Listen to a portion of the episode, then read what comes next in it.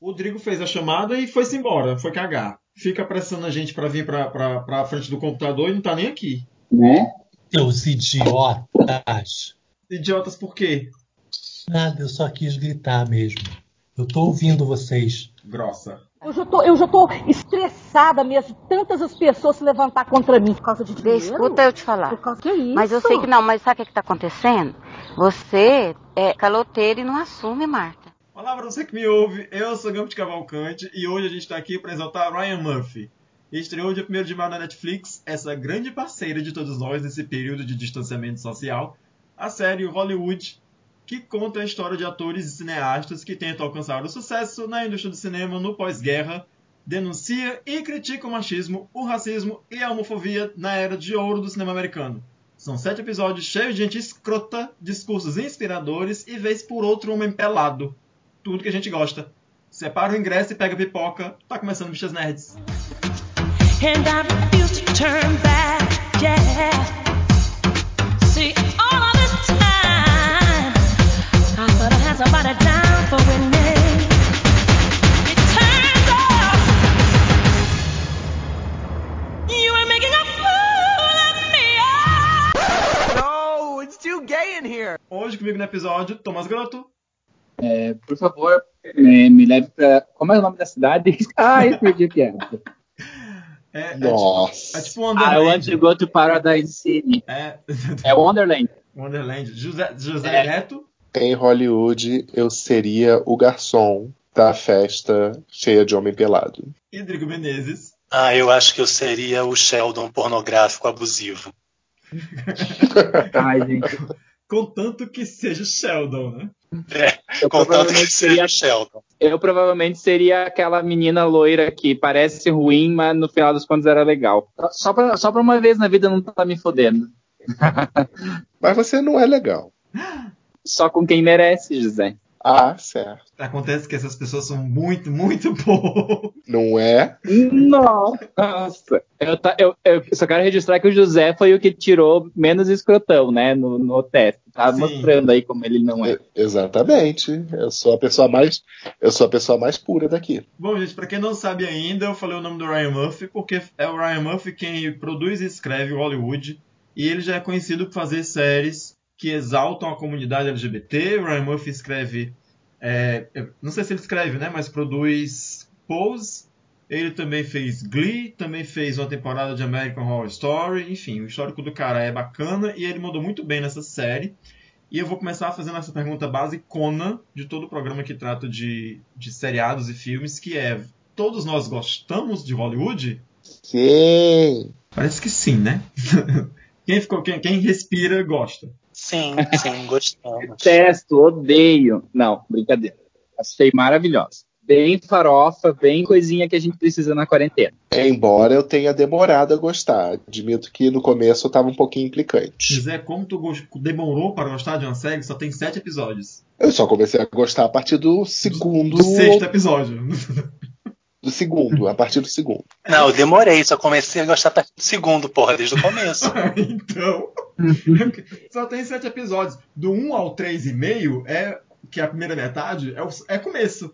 São episódios, são episódios de 40 minutos. É Que não é nada, José. Mas talvez a José, pra pessoa que tem tanta idade como você, 40 minutos passa rapidinho. Eu só assisto, eu só assisto séries de 20 minutos. Pega to- é, até porque ele tem que aproveitar o máximo tempo. Ou porque dorme no metade do episódio, né, José? Pois é. Ou porque a memória não consegue guardar mais do que isso, porque chega nos 40 ele já não lembra o que aconteceu. É, Então, que pronto. Sessão, sessão bullying. Vamos lá. Quem falta? Gente, tá bom. Vamos parar de brincar com o José pelos próximos 10 minutos.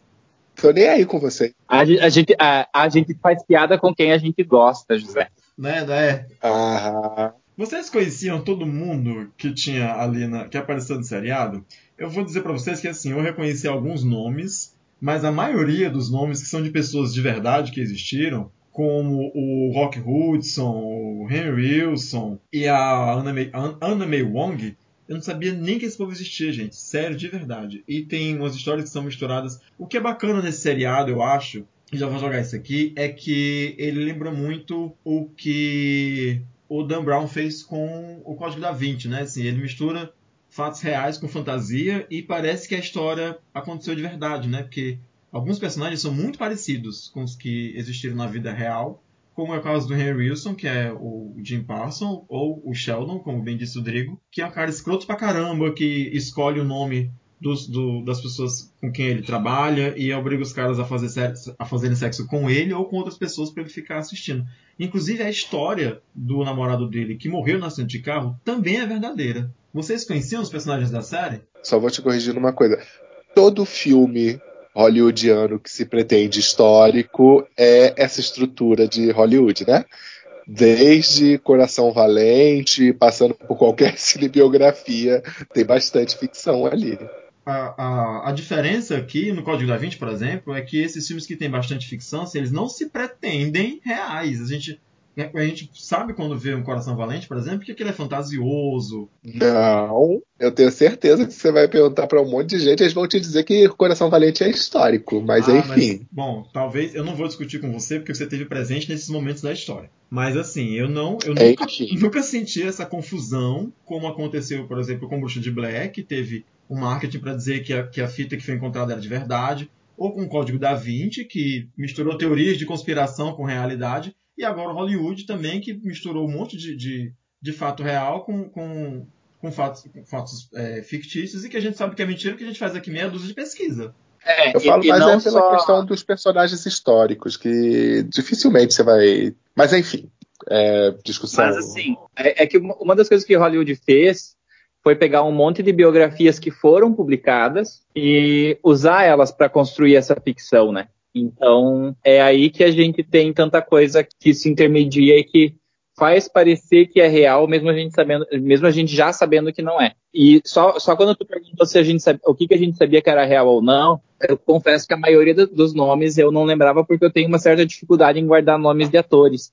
Que eu não vejo com muita frequência, assim, o nome. Mas o que eu, o que eu me pareceu que era, até quero ver se foi isso mesmo. A história do acidente de carro é a história do Marlon Brando? Hum, não. Arnold Costa não, dos James Dean. Não, o, o, o, nome que o personagem usa no seriado, aí eu não vou lembrar disso aqui de cabeça também, mas nas minhas pesquisas, né, eu vi que é o mesmo nome, é o nome da pessoa real, que existe mesmo. Ele fala sobre o, o namorado que sofreu um acidente de carro, ah. e, e, o namorado é uma pessoa que existiu, e o nome que ele usa é o nome de verdade do, do namorado. Mas é, é que o, o, ator famoso que era queridinho da América, que morreu num acidente de carro e que era gay, é o James Dean. Uhum. Ele também não. corria e daí bateu o carro e morreu. E, e, e hoje, foi, e em algumas biografias foi revelado que ele era, foi revelado que ele era gay. Mas calma, você está falando do namorado do Henry Wilson. Uhum. Não, o, o, no caso o namorado do Henry Wilson, ele não era um ator que ele, ele não era um ator famoso. Ele, na verdade, acho que quando ele morreu, ele não tinha nem 20 anos, então ele não, não tinha uma carreira ainda. Então, eu não, não é uma referência porque foi uma pessoa que realmente existiu. O Henry Wilson realmente teve um namorado que morreu muito jovem num acidente de carro e que era um aspirante a ator.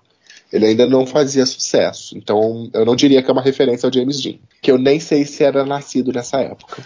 É, eu acho que o James Dean é um ator famoso dos anos 70, 60. Eu acho que ele é mais anos 60, meados dos anos 60, e Hollywood se passa em 47, né? É, 47 para 48, que é o, o, a festa de Oscar que tem no final do. Ah, gente, esqueci de dizer isso no começo do episódio, mas quem já escuta a gente deve saber que a gente vai encher esse negócio aqui de spoiler, porque a gente não sabe comentar nada fazendo só o review. A gente vai comentar o seriado e vai dizer tudo o que acontece no último episódio. Então, se você não assistiu, não tô nem aí. Se você está aqui, você está assumindo esse risco. Sobre a questão dos nomes dos atores, eu, eu vou te ser sincero que eu estava pensando, até um determinado momento, eu estava pensando que a série era totalmente ficcional. Até o momento em que, mesmo tendo aparecido o Cole Porter no, no início né, da série, até o momento que aparece o Rock Hudson, eu não estava relacionando a série a algo que se pretendia incluir esses personagens, entre aspas, da vida real. Mas aí quando o Henry Wilson escolhe o nome Rod Rock Hudson pro carinha que apareceu lá para ele, aí eu, caraca, vamos ver no que é que vai dar isso. Será que vai, vai se contar a história dele mesmo? O que é que vai acontecer? E eu fui positivamente surpreendido pelo desenrolar da série depois. Drigo? Eu também Nossa, que sintonia, não é mesmo? Você me chamou e eu já ia começar a falar. Nunca estivemos tão em sintonia. Então, mas comigo foi a mesma coisa. Eu, na verdade, eu nem sabia dessa série, nada. Tava por fora de que, enfim, que a Netflix tinha lançado. Só que aí todo o meu Twitter começou a falar: Nossa, Hollywood, Hollywood, Hollywood. Ah, quer saber? Tô nessa merda dessa quarentena, eu vou assistir. E eu também, igual o José, eu achava que ia ser puramente ficcional, enfim. E aí você começa a ver os nomes, você começa a ver as pessoas aparecendo, aparecer Vivian Lee, etc, etc. E aí você, nossa, que bacana. Essa reinvenção de Hollywood, de uma Hollywood mais, mais, como é que eu vou dizer? Não sei a palavra engajada, não sei, mais Politicamente sintonia correta? com os discursos. É, politicamente correta, mais diversa, mais justa, né, mas, mas também não é 100% justa. Né? Eu acho que ele faz um trabalho muito legal de, de colocar as discussões que a gente tem hoje, né, de antecipar para aquela Hollywood daquela época e, e fazer um experimento do que seria, de como poderia ter sido, né, se a gente tivesse já desde aquela época discursos nessa direção. E não causa um certo choque para vocês que todas as discussões que ele colocou para tentar serem debatidas na Hollywood dos anos 40 são coisas que a gente debate ainda hoje? Por que, que eu estou perguntando isso? Porque eu fiquei muito chocado que fazendo a pesquisa, assim, eu fiquei muito chocado várias vezes, né? Primeiro porque eu descobri o tanto que eu sou desinformado a respeito de Hollywood. Porque tá lá um monte de gente conhecida que eu nem sabia quem era, não reconhecia ninguém. E segundo, porque é, eu, eu comecei a ver a disparidade de- das coisas que deveriam ter acontecido historicamente que não aconteceram até hoje. Como, por exemplo, o fato de uma mulher negra ganhar o Oscar de melhor atriz é, por um filme que só aconteceu até hoje com a Halle Berry lá no começo dos anos 2000 e pronto, ou foi na metade dos 90, né? Nunca mais isso aconteceu. E que a primeira mulher negra que ganhou o Oscar, que aparece no filme com a Queen Latifah, por Oscar de, de melhor mulher coadjuvante, atriz coadjuvante, né? Isso foi tipo nos anos, no final dos anos 30, foi 39, como o evento levou. E a próxima mulher negra a ganhar um Oscar por atriz coadjuvante foi a Whoopi Goldberg em Ghost, nos anos 90. Sendo que o roteirista que ganhou, o primeiro roteirista negro que ganhou um Oscar por melhor roteiro, foi dois anos atrás com o Corra, em 2018. Então fica assim, gente, nada mudou nessa porra, gente. O negócio que foi acontecer há 60 anos, até 70 anos atrás, e tá tudo na mesma merda, velho, sabe? A gente deu dois passos. Sabe o que é, que é interessante de, de Hollywood que eu achei legal da mensagem que ela passa? É, é, a série toda é um grande o que aconteceria ser, né? Tipo aquela, aquela coisa da Marvel, que, que tipo, é, o que aconteceria se alguém resolvesse bancar é, algumas coisas? Por exemplo, o que é um grande fio condutor da série? É a partir do momento em que a. Eu esqueci o nome da, da, da mulher do dono do estúdio. Avis. A Avis. O que é um, um dos grandes fios condutores? É quando a Avis ela assume o estúdio e ela decide bancar aquele filme, certo? O Meg. E é isso. Será que foi isso que faltou nesses anos todos? Alguém chegar e bancar? Não. Não pode ser assim, a gente tem que fazer as coisas um pouquinho diferentes. E se a gente fizer diferente, o público vai aceitar, que é uma coisa que a gente só viu recentemente. O que é que foi um grande exemplo desse tipo de fazer as coisas diferentes e o público comprar? A gente pode pegar, por exemplo, Pantera Negra, que era um filme que ele fugiu um pouquinho da fórmula que a Marvel costumava usar, tinha um protagonista negro, tinha um elenco majoritariamente negro, e ele foi uma das maiores bilheterias da Marvel no cinema. Então, e aí? Se esse passo ele tivesse sido dado na década de 40, será que as coisas teriam sido diferentes? Então, eu acho que a brincadeira legal de Hollywood é justamente essa. O que aconteceria se essas discussões que a gente tem hoje tivessem acontecido lá atrás? Será que teria bancado? E, e, obviamente a intenção do, do, Ryan Murphy, do Ryan Murphy é colocar um ponto de vista positivo, e aí, na visão dele, sim, as coisas teriam mudado. Quem sabe hoje toda essa questão da indústria do cinema não seria algo completamente diferente por causa desse passo que, desse, que foi dado anos atrás, décadas atrás, né? Eu discordo um pouquinho de você, mas eu vou deixar os meninos falarem antes. Eu, eu só queria, antes de falar qualquer coisa, desculpa te cortar, Thomas, é porque a gente, a gente fez uma sinopse do que é Hollywood, porque a gente começou falando, falando, falando, Não, eu fiz um breve, um breve resumo por alto na, na, na abertura, mas, mas você quer que eu, que eu explique o que, que é a série, do que, que trata a série? É, a gente porque pode também eu tô explicar um pouco eu tô- melhor. Eu tô presumindo que quem tá ouvindo a gente já assistiu a série, porque senão vai cagar tudo aqui, se a pessoa não assistiu ainda. Ah, mas de repente a pessoa não assistiu. Sei lá, eu sei Tá. que ela vai tomar um monte de spoiler, né? Mas a gente pelo menos podia dar uma contextualizada. Bom, né? se você que tá ouvindo a gente, tá ouvindo a gente até agora, já sabe o que acontece no final da série e não sabe do que se trata a série, Hollywood é, é uma, uma minissérie de sete episódios apenas que se passa na Hollywood dos anos 40, né, finalzinho dos anos 40, pós-guerra, quando o cinema estava ali na sua era de ouro e as pessoas estavam é, migrando para Hollywood em busca de fazer carreira no cinema. Não que isso não aconteça ainda hoje. Mas enfim, né? Era uma época de ouro, todo mundo queria viver aquela vida de glamour e tudo mais. Aí então ela conta a história de alguns atores e de alguns aspirantes a cineastas que tentam é, entrar num estúdio fictício que chama. Me esqueci.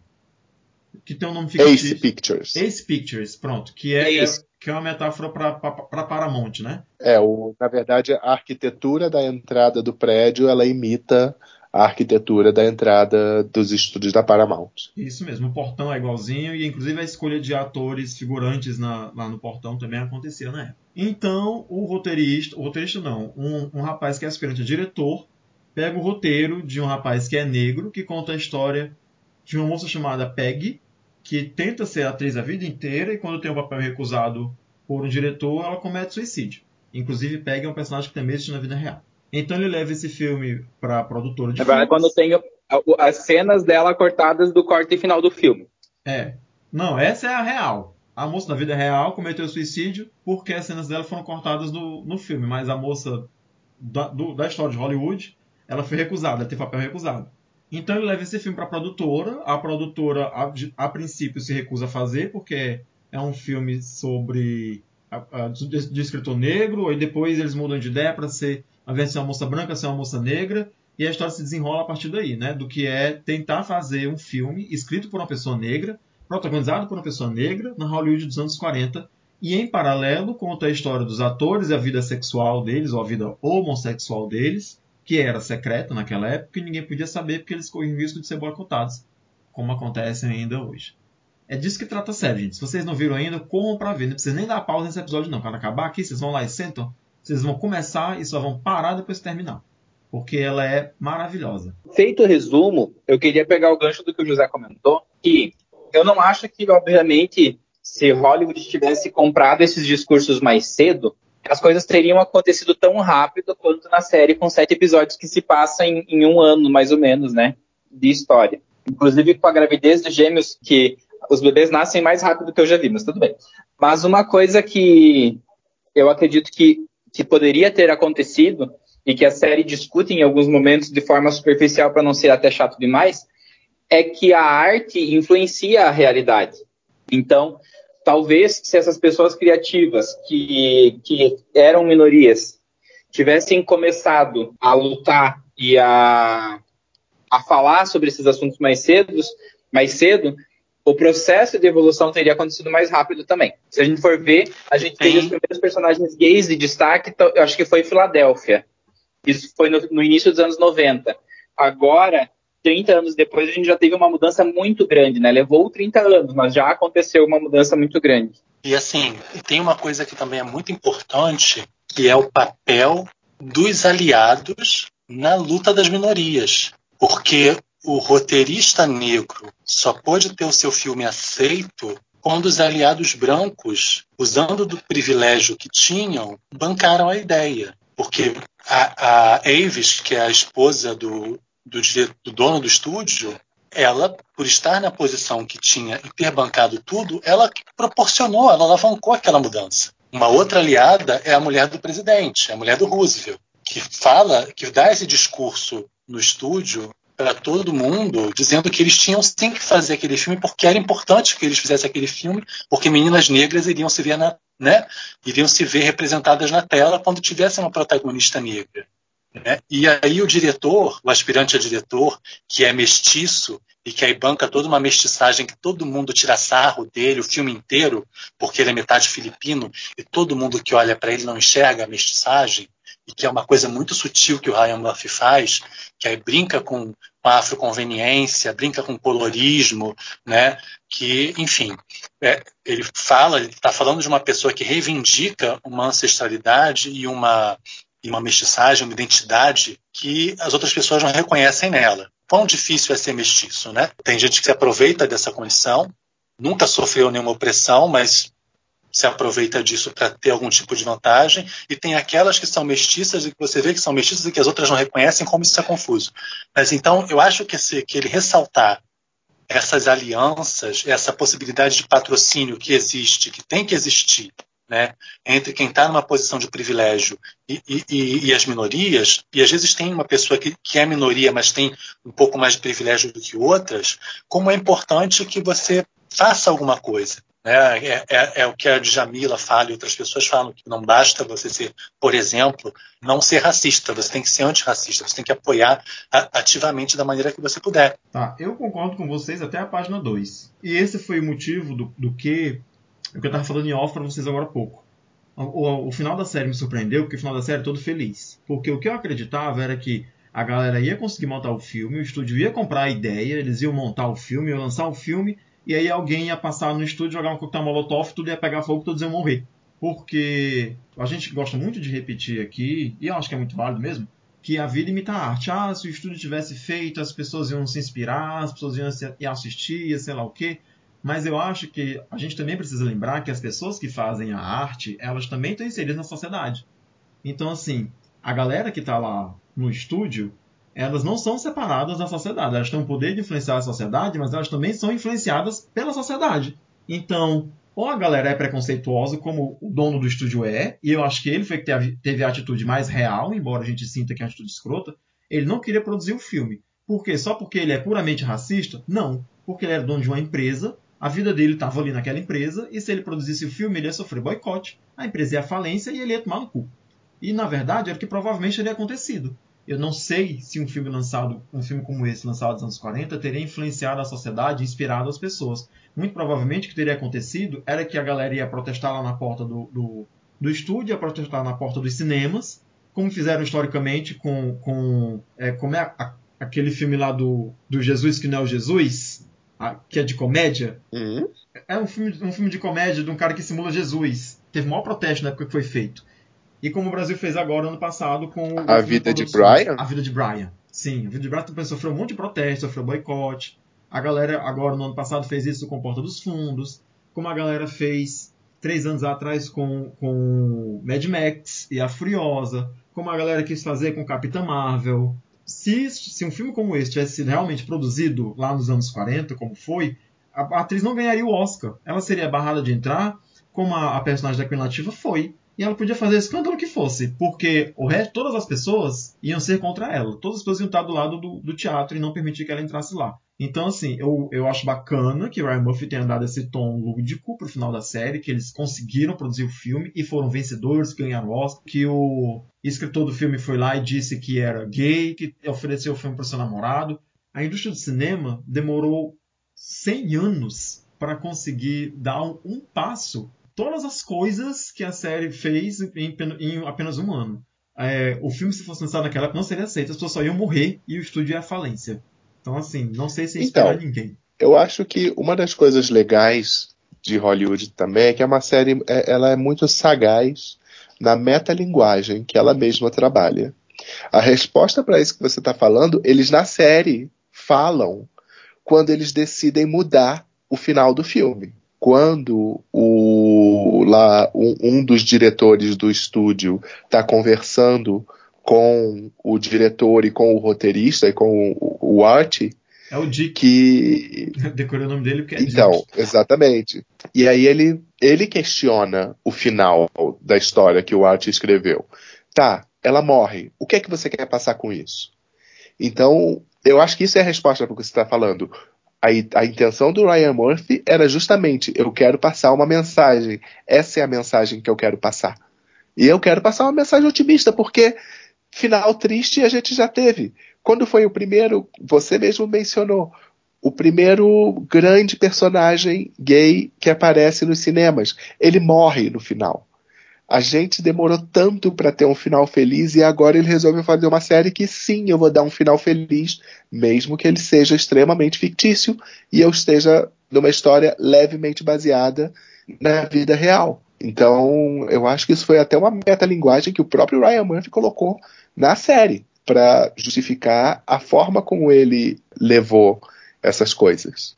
Tá entendendo? É, não tinha como a série ter um final diferente. Ela tinha que. é, Exatamente isso. Tinha que ter aquele final positivo.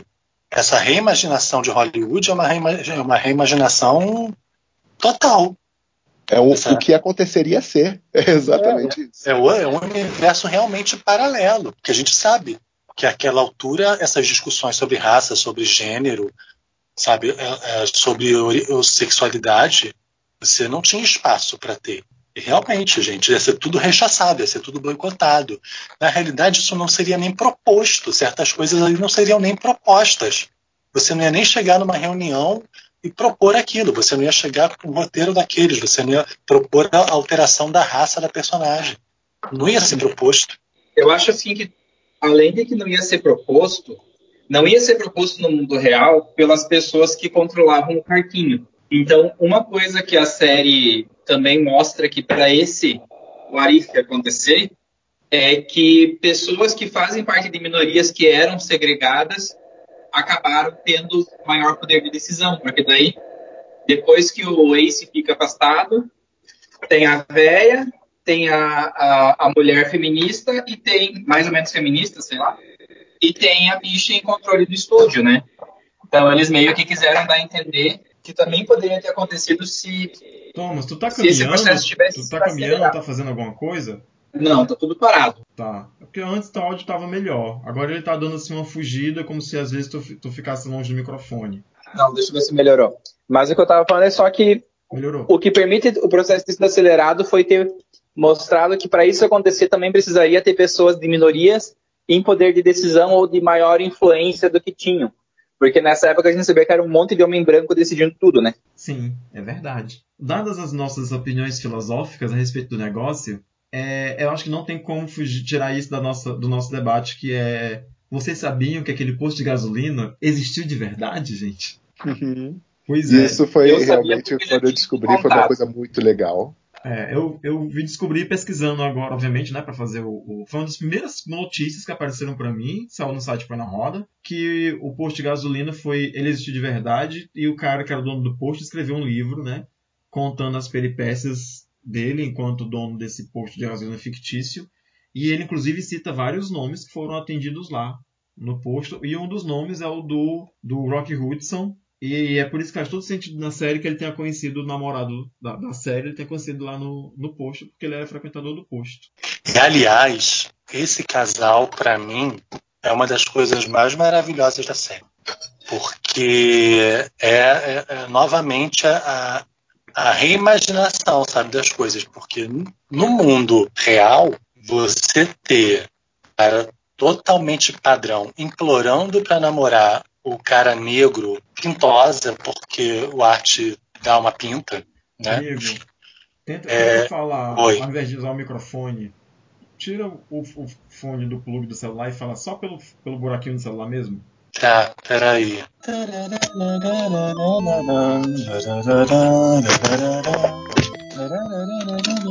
Vai, ficou bem melhor agora. Oi, Nossa. Tava bom. melhorou? Melhorou. Antes de você Enfim. falar oi, quando você tava cantando a musiquinha, tava perfeita a tua voz. Quando você tava fazendo o tarararã, tava perfeita. Hum.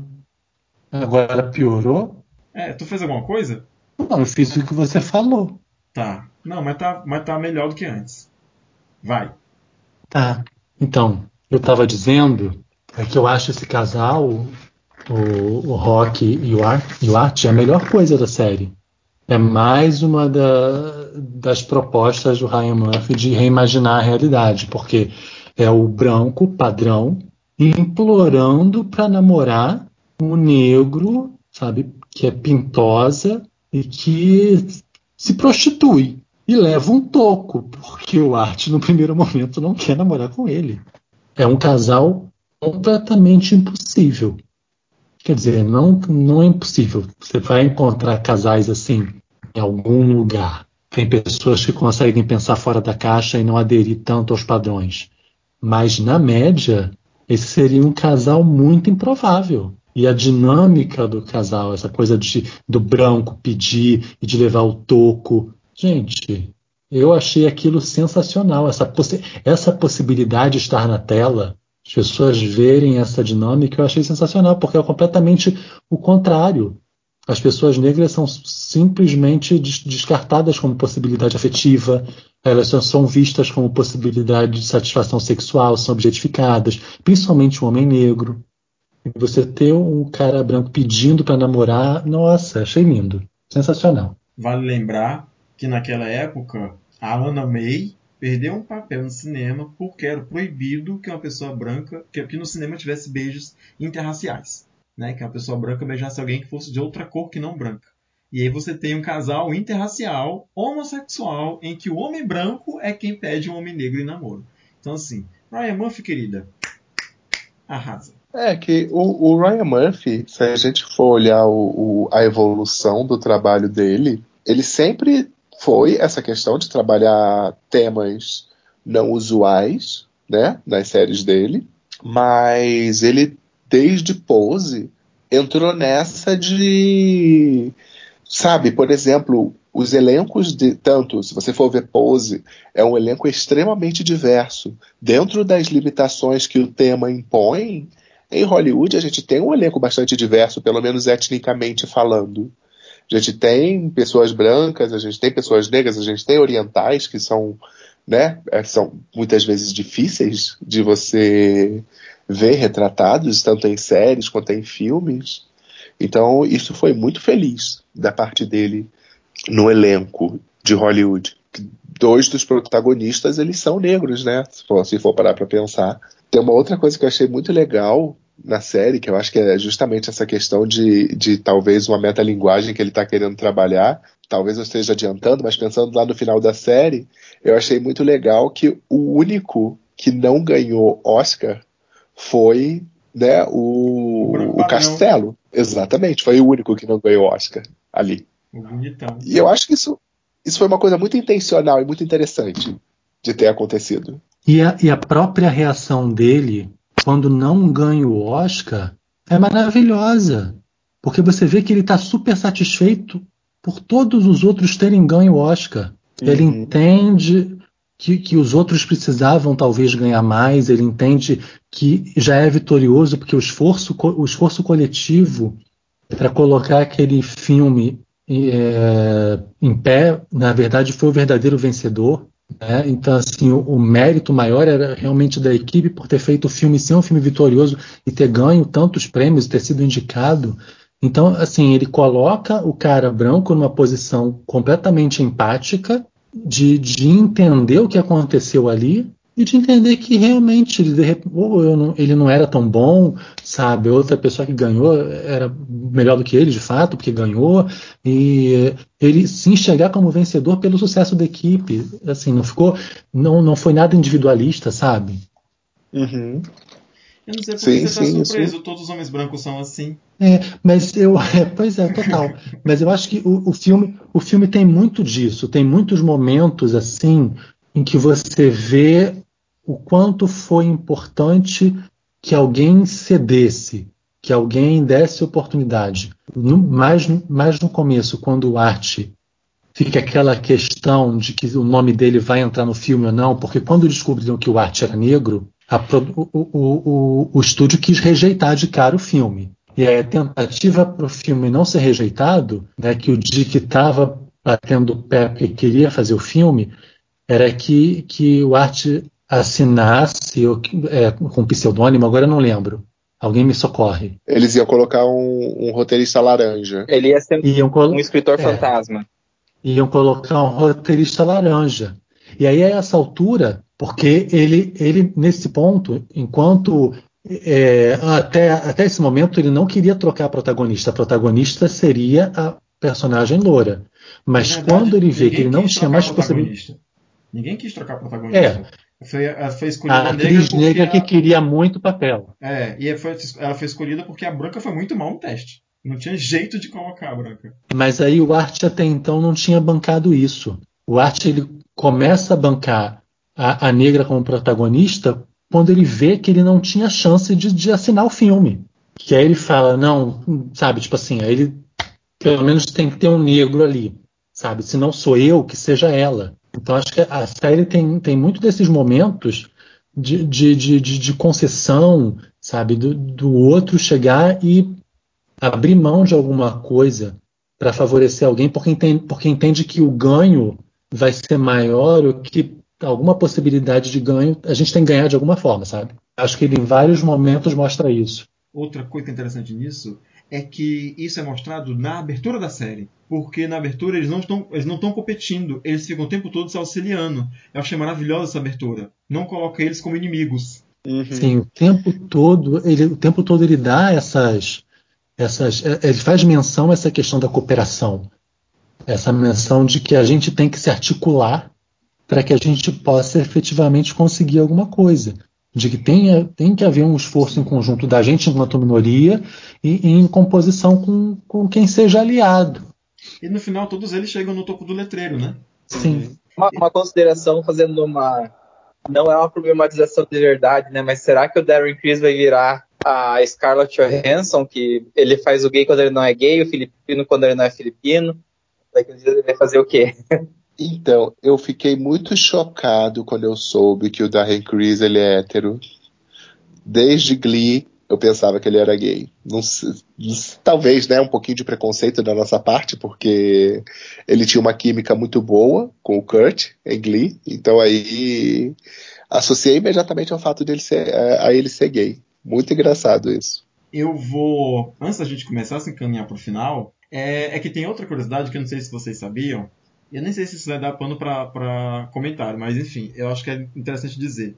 É que a personagem da série chamada Jenny Crandall, que é a atriz que é amante do dono da, da produtora, ela é vivida por uma, por uma, por uma outra, por uma atriz, obviamente também, né? Chamada Mira Sorvino. E a história dessa personagem, Jenny Crandall, é um paralelo para a história real da própria Mira Sorvino, que ela trata de uma mulher que é uma ótima atriz, mas que nunca conseguiu alçar a carreira ao status de estrela. Ela sempre teve papéis pequenos, que ela desempenhou muito bem, mas nunca foi reconhecida como uma grande estrela. E aí, é, a história da, da própria Mira Sorvino é parecida com essa, porque ela entrou na lista negra né, do, do, do Harvey Weinstein, que eu não sei quem é, vocês me, me iluminem aí depois. Porque, Nossa, sério? É, porque ela resistiu aos abusos. Ah, e ela é dona da Miramax. Ela resistiu aos abusos Isso. dele na época que ela ganhou o Oscar em 95. E por causa disso, ela entrou na lista negra e ela foi inclusive impedida de, de fazer teste para o Senhor dos Anéis, por, por ele, por ele mesmo, né? Porque o cara não queria mais que ela trabalhasse, tipo, resolveu destruir a carreira da criatura. Calhou, né? Que ela chegou a uma certa idade sem ter feito é, papéis grandes, né? Sem, ser mega reconhecida. E aí o Ryan Murphy colocou, colocou ela nesse papel no seriado. Achei uma curiosidade maravilhosa, assim. É, o, o, o Harvey Weinstein, ele foi, na verdade, o protagonista de um dos maiores escândalos de Hollywood dos últimos anos, que foi justamente esse grande esquema, que ele era um grande abusador de atrizes e ele fazia isso, ele destruía carreiras de mulheres que não cediam aos avanços dele. E tem várias, várias e várias e várias atrizes que justamente resolveram denunciar. E aí que deu um movimento grande, inclusive de apoio, de união, e que o resultado é que hoje ele está preso, inclusive. É, e, eu só, só a Mira Sorvino, para mim, ela, ela sempre foi uma atriz que eu vi bem, porque a, ela tá num dos melhores filmes que já passou na sessão da tarde, que é aquele Home and Michelle, que ela faz com a atriz que faz a Phoebe, que elas estão indo para a reunião de formatura delas. Então, Sim. quem está rindo agora? Tô brincando. Mas realmente eu quando eu vi a série eu pensei, esse rosto não me é estranho, só que ela tá bem diferente, né, de quando ela fez aquele filme há sei lá, 30 anos atrás. Ela tá, mas ela tá Mas, maquiada é, pra parecer mais velha. Mas ela realmente. Eu, eu não sabia que ela tinha sido envolvida nesse escândalo. E engraçado que a personagem dela é quase o oposto disso, na real, né? É uma atriz que precisa se submeter a isso para poder ter os papéis pequenos, né? Uhum. Pois é. Aí ela acaba, acaba que ela é uma representação, como o José falou, né, de um monte de mulheres que passam por, essa, por esse tipo de situação em Hollywood, né? Não se tornam estrelas porque não se submetem a, certos, a certo tipo de abuso. Ah, e é. também uma das cenas que eu acho mais lindas da série é a cena dela com a Aves. Sim. Quando a Eve dá o papel pra ela, quando ela conta que era amante. Quando, a- quando ela. Acho Com que- as duas, né? As duas cenas. É. É, essa cena também foi uma, uma resposta muito legal para aquele clichê de mulher odeia mulher, né? A Sim. série, na verdade, brinca bastante que tu espera que a, a atriz loira vá boicotar a negra, né? E na real ela, ela não faz isso. É, você espera que a Aves vá se vingar da, da personagem lá da Mira e ela também não faz isso. Então eu achei legal, tipo, mostrarem isso, né? Que as mulheres não precisam necessariamente ser mostradas sempre competindo entre elas, né? Um cuidado bacana. Não, é só, é só isso, que a coisa legal, que aí é justamente a gente eh, pensar na, na reimaginação que o Ryan Murphy faz, é uma série sobre subverter expectativas. Você espera isso, você espera que haja um grande embate entre a Aves e a personagem da Mira Sorvino. Não, o que tem ali é compreensão, inclusive autocrítica. Várias outras coisas. Você pensa, ah, a história do Rock, do Rock Hudson com o Art vai ser uma tragédia. Não, não vai ser uma tragédia. Eles ficam juntos e felizes. E por aí vai. É, acho que é esse o grande valor da série, essa subversão de expectativas a todo momento. Até o dono do posto ele tem um final bastante interessante também, com aquela outra funcionária do estúdio que é amiga da Aves. Sabe? Que eu achei A única, muito legal aquilo, porque inclusive essa série. Eita, Darth Vader tá aqui. Nossa. E outra coisa muito legal da representatividade que a série traz é mulheres idosas que fazem sexo, sabe? Sim. E gostam, sabe? Isso também é uma outra subversão muito interessante que a série traz. da questão das, do- do- das quebras de expectativa, teve uma que eu não gostei muito, que foi o final do, do Sheldon. Eu achei que aquela redenção foi desnecessária, sabe? Uhum. Aí você falou em quebra de expectativa, teve um que, que, que, eu, fiquei- que eu também não gostei muito, que foi a morte de, por câncer da, do. Ah, me esqueci o nome do personagem. Porque quando tem um velório Dick. com uma pessoa morta. É, Foi do do Dick. Dick. Com uma pessoa Do morta Dick. caixão, por Você câncer. pensa que seria o Ernie, mas Isso no mesmo. final é o Dick. Eu achava que era o dono do posto de gasolina, mas aí nem foi. E, mas eu preferia que tivesse sido. É assim, entrando nessa seara de cenas que a gente mais gostou, eu queria citar duas cenas. Assim, a cena que mais me comoveu mesmo, que eu fiquei mareado, foi quando a Avis fez as pazes com a filha, né? Com que a filha reconheceu o talento da mãe, elas já se abraçaram chorando, eu fico muito emocionado. Mas a melhor cena pra mim é quando o Dick conversa com o Rock Hudson dentro do quarto, contando como é que foi duro, dura a vida dele de, de, de ser enrustido, de estar dentro do armário. Aquela cena assim me tocou profundamente. Uhum. Ai, é linda. É um discurso maravilhoso. Qual foi a cena que vocês mais gostaram? Olha, a festa com todos os homens nus na piscina. Você sabe que o Nossa, Jim ninguém, Parsons deu entrevista. viu. O Jim Parsons deu entrevista pra, pra Ellen e disse que ficou chocado com a quantidade de homem nu que tinha nesse seriado. Ele falou que já foi para vários clubes gay, para vários clubes, clubes gays, mas que ele quase não conseguia atuar com a quantidade de homem pelado que tinha naquela cena da piscina, porque ele não conseguia parar de olhar pros caras. A Ellen até reforça que é muito fácil quando você tem corpo perfeito você gravar estando pelado, né? Porque para ele foi uma coragem muito grande dos atores. E em contrapartida, o rapaz que fez o, o Castelo, né, o protagonista, Jack, né, Jack Castelo, falou que a cena Uhum. teria, que tinha muito mais cenas de nus, mas que foram cortadas antes mesmo de serem gravadas, porque a Netflix prefere ser um pouco mais é, family friendly. Conservadora. É, family friendly, né? Mas, inclusive, ev- havia a possibilidade deles usarem próteses penianas, porque tinha muita cena de nu. Ele falou que com a primeira cena nu que ele foi gravar, a, a- a- pessoa cenografista lá, né, sei lá quem é, a pessoa que tá gravando, perguntou pra ele se ele já foi pegar, se já foi buscar a prótese. E ele falou, prótese? Como assim prótese? Aí ele disse: Se você não tá sabendo, vai ter cena nua e você precisa de prótese. Peraí que eu vou te mostrar o roteiro. E foi aí que ele ficou sabendo que ia ter muito mais cenas de homens nus do que ele imaginava, mas depois de um tempo, antes mesmo das cenas serem gravadas, elas foram retiradas do roteiro. Agora, ela é family friendly, mas tinha uma cena num cinemão, Ah. que eu achei aquilo É, assim, gente, tem uma dois, né? cena num cinemão. É, não, mas eu achei, mas eu achei ótimo. Tem Porque é o tipo de coisa- Ali, né? Um monte de Gente, pois é, né? Friendly naquelas, porque essa cena da piscina, se- ela poderia ser mais explícita? Sim, mas ela já foi bastante explícita. Sim. E eu acho que você mostrar uma coisa como um cinemão, que é uma coisa com algumas aspas, mas sem aspas, e talvez com aspas, do submundo, que cinemão é submundo, né? Você mostrar isso de maneira tão explícita numa série, É, Gente, como a gente, como a gente é, é, reproduz esses comportamentos, esses comportamentos tão antigos, né? Como a gente, a, a, popula- a comunidade G, não vou dizer nem LGBT, né? Mas a comunidade G vive com essas mesmas práticas há séculos, gente. A gente até hoje Ué? existe cinemão, gente. Como, como é que pode, né? desde que o mundo é mundo. Eu acho muito interessante que eles na série, eles Desde existia o mencionam. cinema, né, José? É, não, então, ele, na série eles mencionam o nome que foi muito legal, que, que eles mencionam Molly Houses, que era, não era cinemão, na verdade, eram casas de que os homens iam para se encontrar, porque é isso. Nós sempre fomos reprimidos, então algum jeito de se encontrar a gente tinha que ter. E aí você vai, é, é isso, é no cinemão, é nessa Molly House, que na verdade é uma casa de pegação, por assim dizer, né? É nos parques. É desde que o mundo é mundo, é, é isso, a gente dá um jeito de se encontrar. E eu achei, achei muito legal realmente isso de mostrar são coisas que sempre existiram. Você tinha tanto o posto, que na verdade era um local onde você tinha garotos de programa, e você tinha os locais de encontro.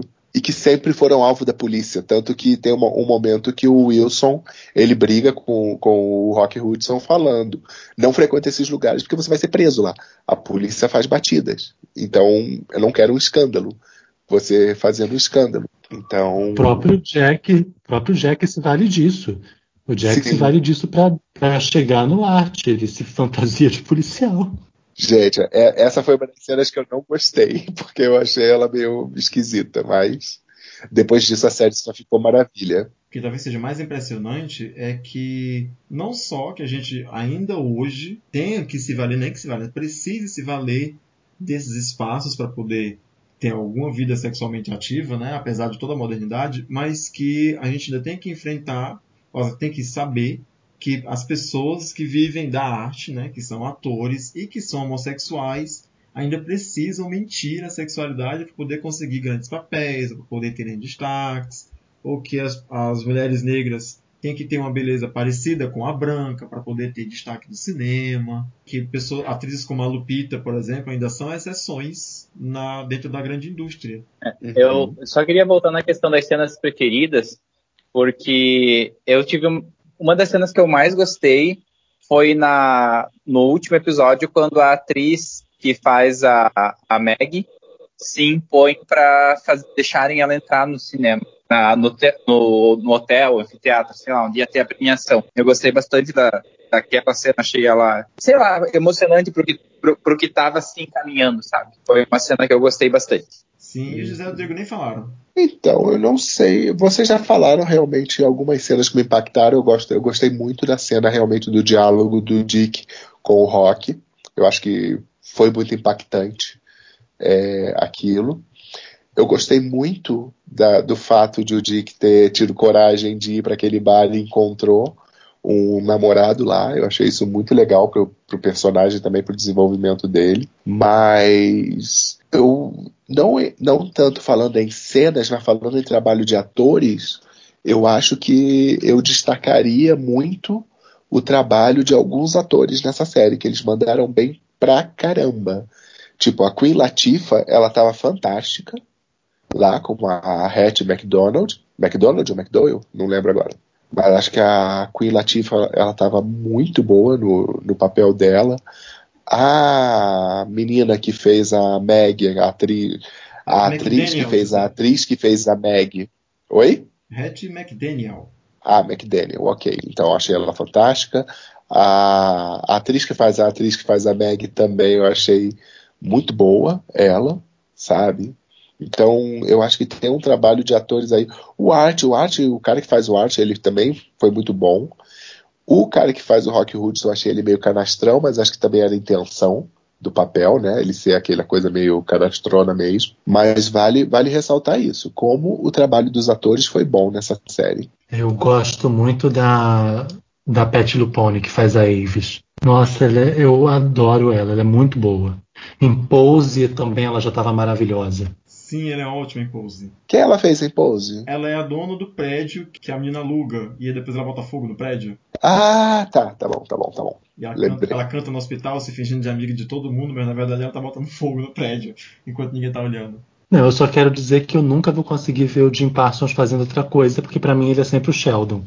Por mais que ele tenha trabalhado muito bem nessa série, mas eu, eu não sei, eu olho pra aquele homem e eu só vejo ele de Sheldon.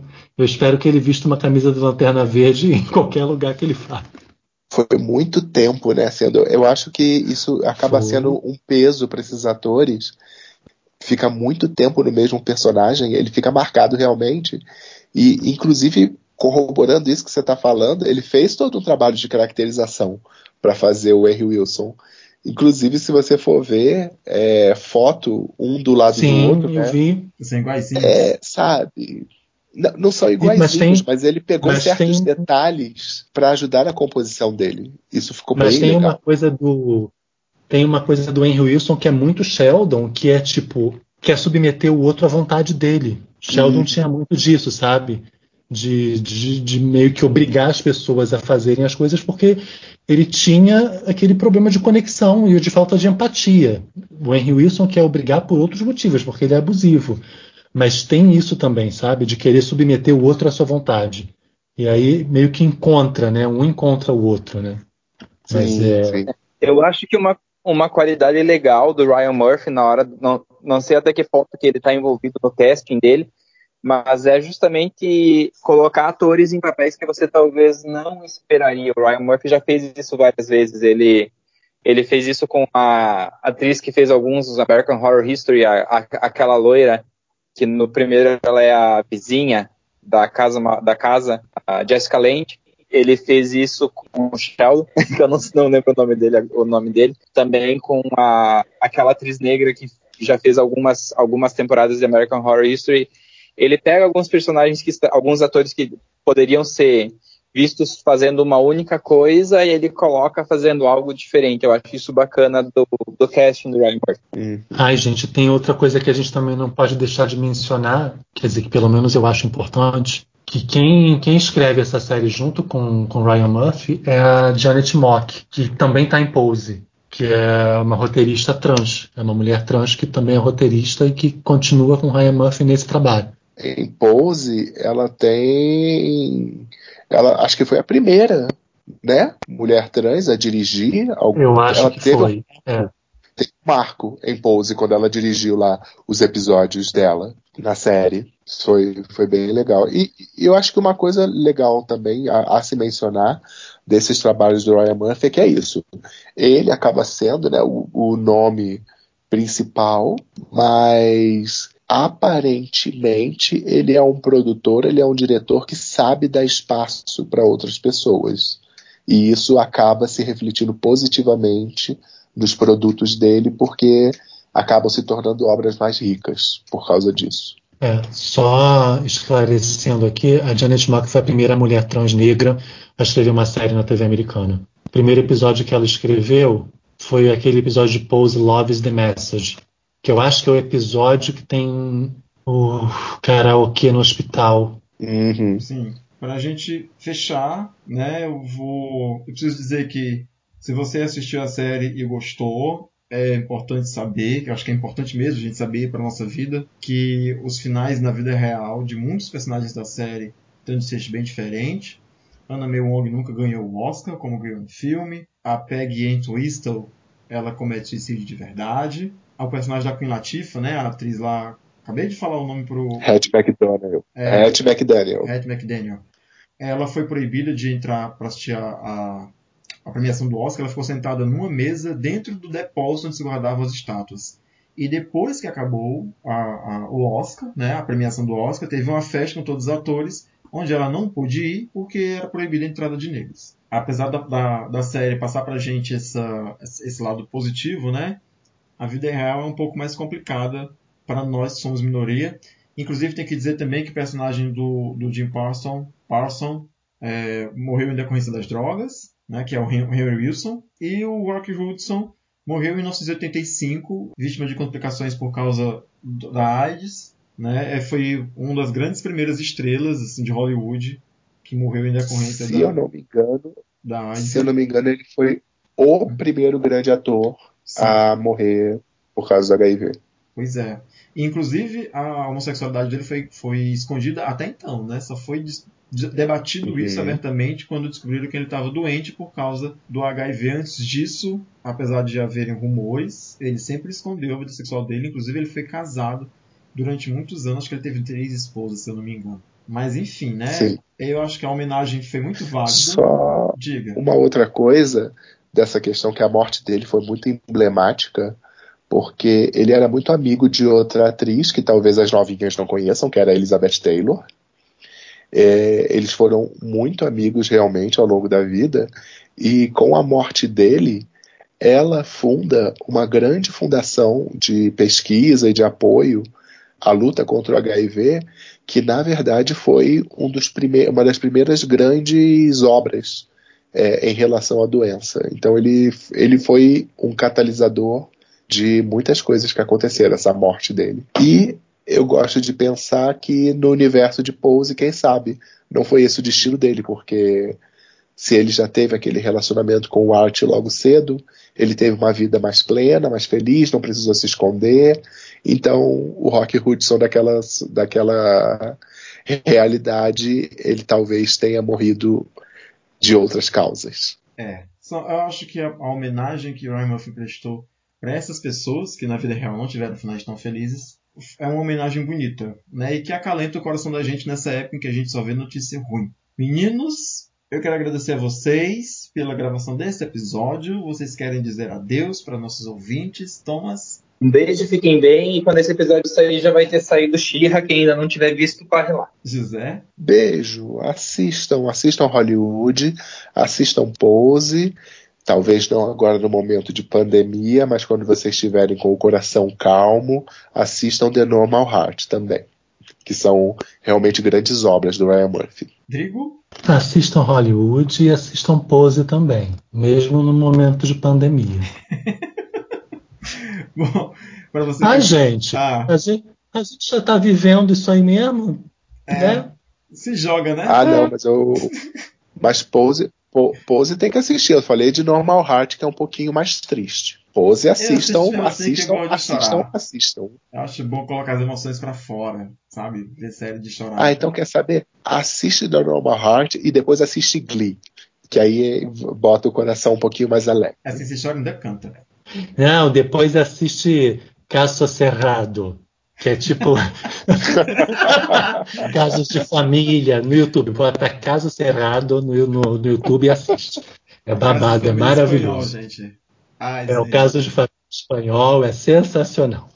Chega. Para você que viu a gente até aqui, muito obrigado pela companhia. Não se esqueçam de seguir a gente nas nossas redes sociais. A gente está no Instagram, no YouTube. No YouTube não.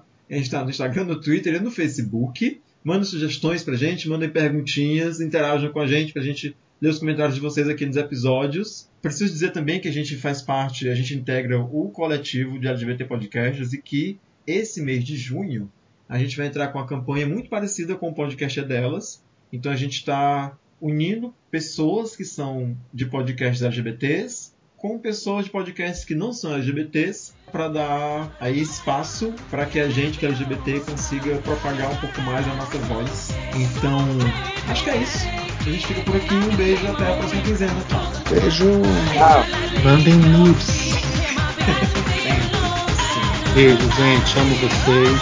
Fiquem bem, lavem as mãos, usem álcool gel. Sim, lave as mãos, É lave um isso, pinto para não ficar com o pinto fedido que nem o homem no caso cerrado. Mas era uma doença, ele tinha uma doença. É, isso é o que ele diz. Meu né? Deus do Isso é céu. ele Ah, eu acho que eu acho que aquela mulher fez muito bullying com ele, mas ele desculpa. Este podcast faz parte do movimento LGBT Podcasters. Conheça outros podcasts através da hashtag LGBT Podcasters ou do site www.lgbtpodcasters.com.br.